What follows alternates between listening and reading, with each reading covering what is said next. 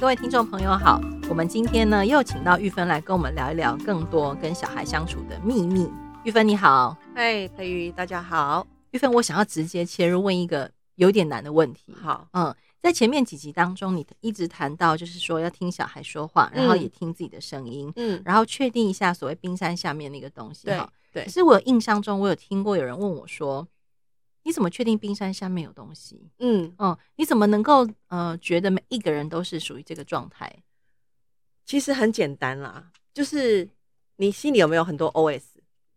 应该都会有吧。嗯嗯。然后要你做这个动作的那个 OS 的声音来自于谁？有有时候你可能会想到你的爸爸妈妈，有时候你可能会想到成长过程中的任何一个重要的大人，或者。你会突然想到广播节目的某个人讲了某一句话，或是书上看到的任何任何，这其实就是冰山里的东西了。所谓的冰山里的东西，那冰山里其实还有情绪。其实看一个事件，我们最最先跑出来的是情绪，嗯，那其实它都是你内在的东西啊。那我觉得其实人不可能没有那没有那些东西，你就是所有一切都是表面的应对。我觉得有难吗？就是你只要想想看你。你现在讲这句话的时候，你心里有没有 OS？讲完之后有没有另外一个 OS？对，所以你的意思是说，如果我自己都可以体察得到心里的 OS，对，然后也知道有时候我其实是戴着面具的，嗯，或者是有时候我为了现场的气氛，对，然后我自己做了一些呃看起来比较符合社会规范的调整，嗯嗯，那我就几乎可以确定，其实我是有分为冰山上面跟冰山下面。你是这个意思吗？对，我的意思是这样。哦，那如果这样，我觉得大家应该比较容易辨认出自己原来的跟想要表现的跟想要隐藏的部分。嗯嗯嗯嗯。那我看到这些东西之后，然后呢，对我自己到底有什么好处啊？那个好处是啊，如果用打骂小孩来讲好了，那前前几集我们有讲到嘛，就是通常打骂小孩之后的爸爸妈妈心里都会不舒爽。那我们先不要讲那个是什么。好，就是不舒爽，自己会不不开心。那那个东西其实就是，哎、等一下，你题目是什么？我就说，哎、欸，我刚刚题目问什么？啊，佩仪说一下话，不记得啊，知道了，冰山又如何？哎，都要剪掉，好好笑哦！不要剪掉好了啦。就是说我看到那个之后，然后到底有什么好处啊？我们现在 要不要剪掉这一段？不用不用，我觉得很好。这这个这个问题很好。然后我我忘记也是正常的。好，我们知道了冰山的底下是什么？应该是说，呃，我刚刚讲到了打骂小孩之后，爸妈都会不舒爽。那你知道你的不舒爽，可是你知不知道它从何而来？就是那个不舒爽到底是为什么？有可能是你在养小孩的时候啊，我们常说。那个小孩睡着是天使，醒着是恶魔嘛？那这代表你心里有个矛盾。其实你很想要好好的对待小孩，但是他当变成恶魔的时候，你没有办法那样做。所以其实你心里一直有一个责怪自己的声音。那一旦一旦我们知道冰山之后，你就会比较可以觉察到你究竟想走哪一条路。好，一条是好，我继续打骂小孩，然后继续继续不舒爽，或者是说好，我知道了。我底下那个打骂小孩的那个冲动，是源自于我对事情要有一个完美的要求，或者是我源自于小孩一定要听爸妈的话，好，或者是我源自于爸妈，我我一定要当一个让妈妈是好孩子的妈妈的种种的要求。我们不知道那底下是什么，然后于是你做了打骂小孩的这个动作。那一旦你体察到你的冰山，其实你有机会想一下，我究竟想要什么。那它其实是一个觉察的过程。那再讲回大脑的话，就是我们不要再让大脑停留在战跟逃的阶段嘛。我们可以往上一层，让自己有机会思考一下，我究竟想要什么。啊，如果你知道你的冰山，其实你的选择权可以多很多，而不是只有旧有的那一条路，是这样。我觉得你刚刚说想要什么，嗯，我们以前可能会觉得好像要的是小孩听话，对，然后家庭和乐，嗯、然后巴拉。巴拉巴拉，对。可是我刚刚突然脑袋里面浮出一个想法，会不会很多大人啊，其实是想要被别人了解的，哦，是被别人关心跟疼爱的，对。但是好像我们长大了之后，你在对着你的另外一半也好，对着你的小孩也好，告诉他们说，其实我只是想要你们了解我，嗯，我只是想要被尊重，我想要被照顾，嗯。嗯，嗯。好像说不大出来耶。对，那其实这个我们统称为匮乏，就是你你得不到别人，呃，你没有办法从别人身上得到你想要的那些东西，这个我们把它统称为匮乏好了。基本上呢，它应该是因为我们小时候没有，所以当我现在在对不管是对伴侣或是对小孩在做某一些动作的时候，或许我们心里怀抱的是，我希望他可以看到我的价值，好，他可以尊重我，他可以体谅我，嗯，于是我做了这么多这么努力。那再讲回早上说的甘愿，好，那我们做这么多努力，结果对方回应我们的时候不符合我们的期待嘛？那这时候我们就会失望。失望之后，你一定会会做一些。如果你没有办法如实表达你自己，那我们会用很多方法去索讨我们想要的东西。那有很多，如果用萨提尔来讲，就是你用打岔的方式，好，你用责备的方式，你用超理智的方式，好，或者是还有一个你用讨好的方式去想要要到你要的东西。可是有时候这四种应对姿态是没有办法让你得到的啊，嗯，就比较需要内外一致。对，内外一致。嗯呃，大家都会怕，就是万一我把我自己摊开了，我是不是就没有谈判的底牌了？感觉起来是这样，好像大家在工作职场上也是这样。对，那应该要说的是，我们面对的是家人，我们面对的不是有利害关系的人。如果可以试一次就好，你试着把你的心底话、你内在的恐惧讲给让你困扰的对方听，试试看，那个互动的模式会跟以前很不一样。你这样让我想到那个，呃，《爱的艺术》里面在谈，嗯、就是如果不了解一个人，就不能尊重他。照顾和责任，如果不以了解做导引，就是盲目的。嗯、对，而如果了解，嗯，不以关怀为动机，就是空虚的。嗯嗯，让我想到这段话。嗯嗯，有没有可能我们对自己也可以用这个角度来关怀我们自己？可以啊。嗯，就是从头去了解我们自己。好好照顾我们自己，嗯，然后为自己想要负的事情负起我们的能力内目前可以担负的责任，可以这样解读吗？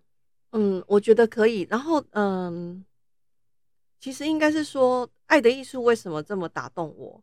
因为它里面有提到，嗯，我们每个人都会有内在良知，那那个内在良知有父性原则跟母性原则。那如果用通俗一点的话，就是父爱跟母爱。那所谓的父爱就是那个呃呃规律自己啊哈，给自己要有一点原则的哈啊，有一点方向的，这叫父爱。那母爱的话就是无条件的接纳自己。那所谓的无条件就是不管你是什么状态，你都接纳自己。那我觉得如果一个人他可以同时兼具父爱跟母爱，就是他其实在内在里面是平衡的，人其实可以很和谐，他随时都可以很一致。好，那很一致的意思就是说，我需要秀秀自己的时候，我就秀秀自己。那我需要给自己多一点，呃，要怎么说？就是鞭策自己再往前一点的时候，我也可以给我自己。他不需要靠外面的人。那讲回来，就是我们可以在需要那个被关心啊、被尊重啊、被照顾、哈、被疼爱的时候，我们在我们可以理解。我们在向外索求。如果当你觉察到这个，我们这个时候可以其实可以跟自己说停下来。那我可不可以给我自己这些？不要再跟别人要了，因为跟别人要，他们可能不会给嘛。好，那我们说不定期望更更是呃呃就是失望更大。嗯，所以其实如果回来，你可以同时给自己这两个，好，秀秀自己，以及跟自己说你可以再试试看这两个。如果我们自己可以内在具备。这个具备在弗洛姆爱的艺术里面来说，他是成熟的爱，他是一个成熟的人。我们可不可以让自己，嗯、变成这样子的人？其实他是可以一个可以努力的目标。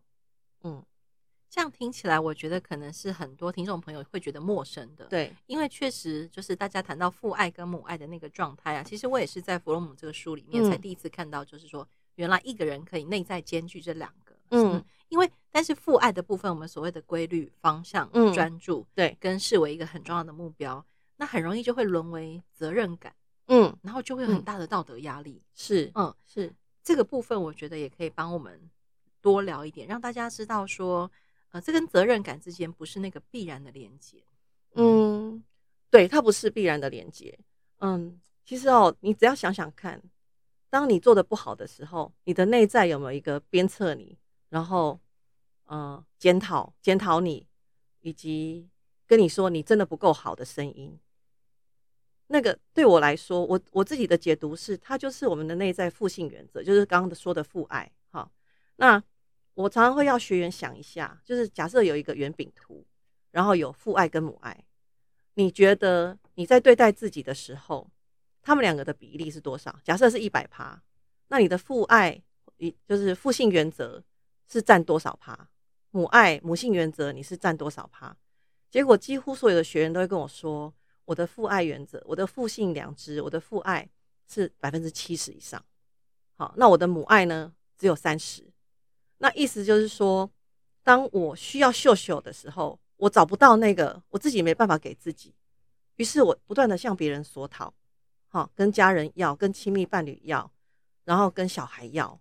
那如果假设我们现在可以，因为冰山，透过冰山知道说，哎呀，其实我一直不断的在指指责自己呢，哈。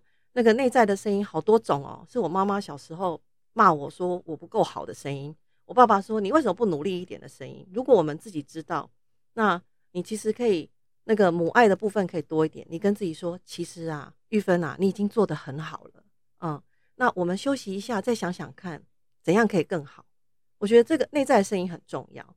那我其实觉得现在的父母啊，包括我自己，也是那种被严格要求长大的。所以我的内在的父爱、父性良知其实是很高的。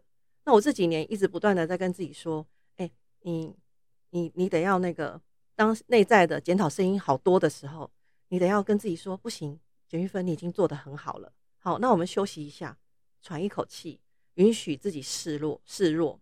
那最近也常在讲的那个叫什么脆弱嘛？那这个东西就是非常非常重要。你能不能容许你脆弱？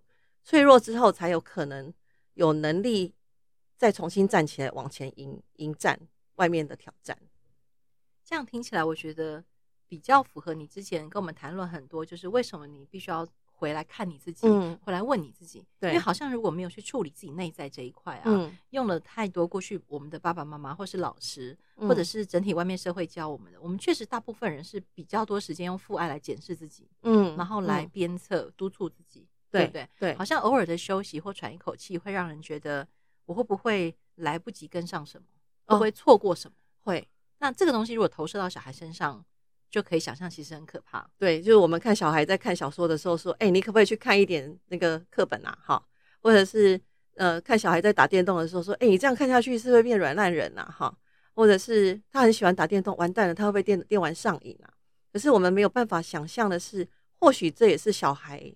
在休息的一种方式，他可能花了很多力气在面对外面的挑战了。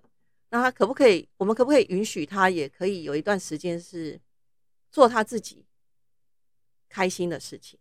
嗯，我觉得其实蛮重要的，他需要平衡。所以我觉得回过来看呢、啊，就是佛洛姆在书里面也有谈到，就是其实爱人跟爱自己并没有互相排斥。对，你刚才讲那个过程呢，我觉得让我想到这句话，嗯，就是说当我。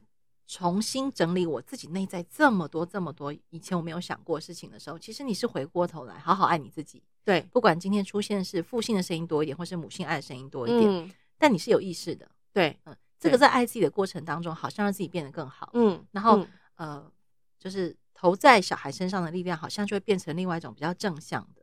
然后，嗯，也可以在增能自己的过程当中，小孩应该也会看到你的转变吧？对不对？嗯。我觉得很有趣哈，我们这里有一些学员呢，就是来上课之后就跟小孩说：“妈妈跟你讲，妈妈去上课。”那小孩问说：“上什么课啊？是人本的课。”那因为聊天的时候，妈妈就会讲多一点，说：“老师说不可以打小孩啊，老师说如果想打小孩的时候可以做什么啊？好，或者是更好的对待方式。”那那个好，这是平常聊天的时候。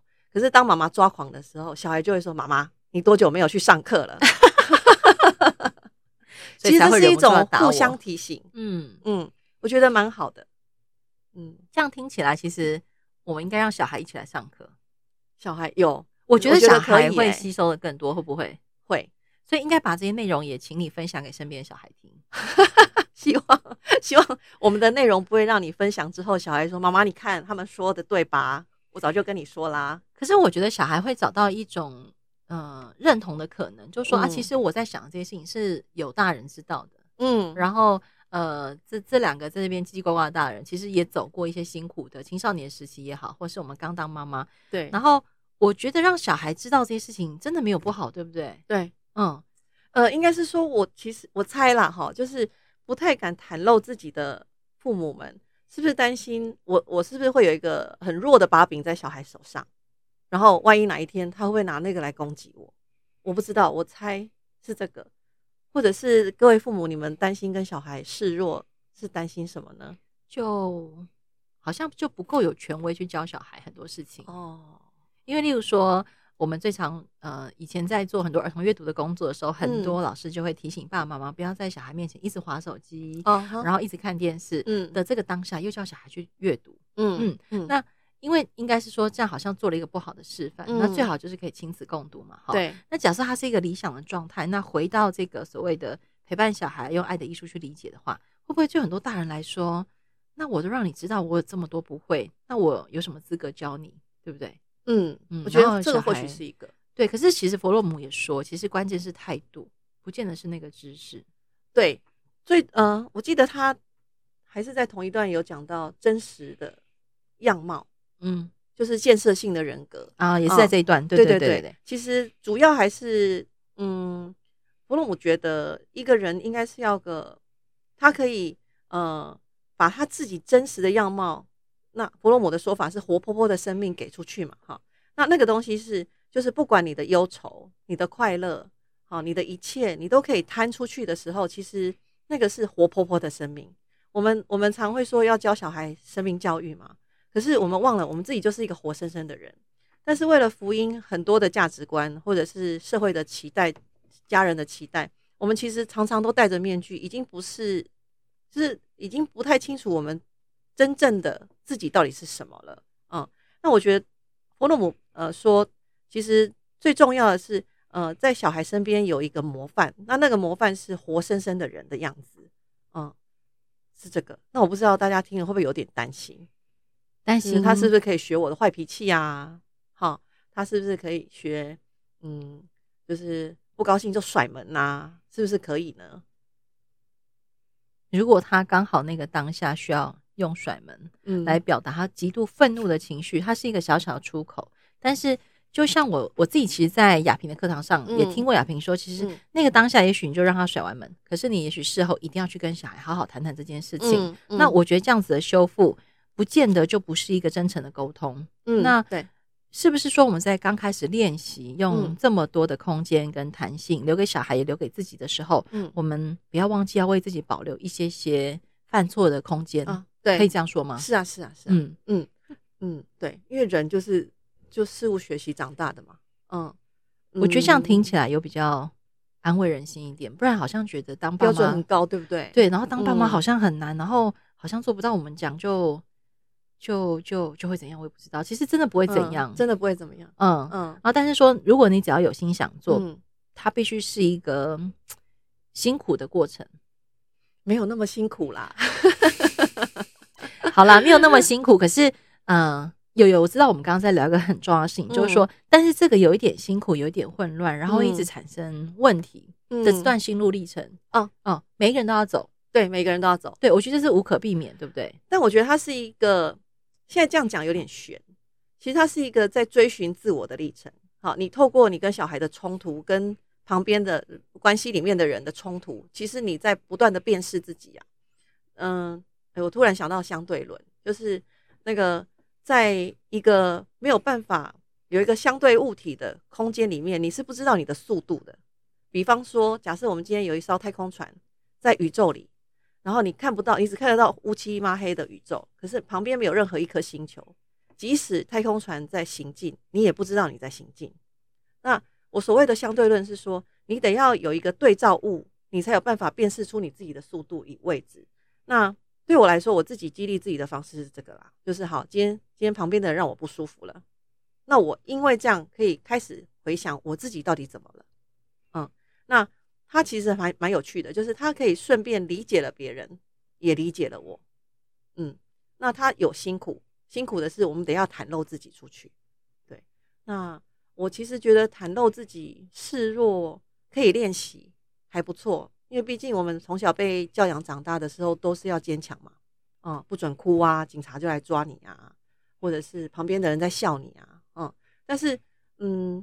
不管是哭或者示弱，都是人要存活下去很重要的要素嘛。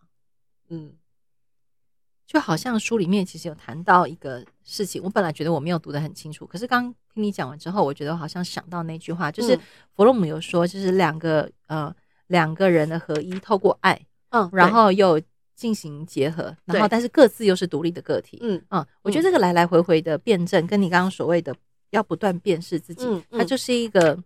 用有机来形容嘛，就是一个有机，然后不断有一些调整，有一些有一些变动。对对对，我觉得这个过程很有意思。嗯，嗯那刚刚在嗯在前面在蕊的时候，我们我们讲到人的秘密嘛。嗯，好，我因为人不是机器，没有办法拆解。那究竟要怎么样知道我们面前这个人的秘密？我们又不可能用刀子给他剖开啊，最好是摇一摇他心里的话就讲出来嘛。那我觉得他这边讲的很好的是说。嗯，我们可以不断的用尊重了解，好，就是如他所示，如还有知我知汝自己嘛，就是我自己知道我的状态，以及试图想要知道他的状态的那个过程，好，不断的去呃穿透他人生命，然后我找到自己，我发现自己，我发现了我们两个，我发现了人，好，这段其实很诗意，它其实不太容易理解，但是。我跟培瑜都知道那个感觉是什么，就是都觉得很美很美。那我觉得其实人真的，嗯，怎么讲？你想要了解人，其实不用外求，我们只要先从理解自己开始，你大概就会慢慢的对身边的人有一些理解了。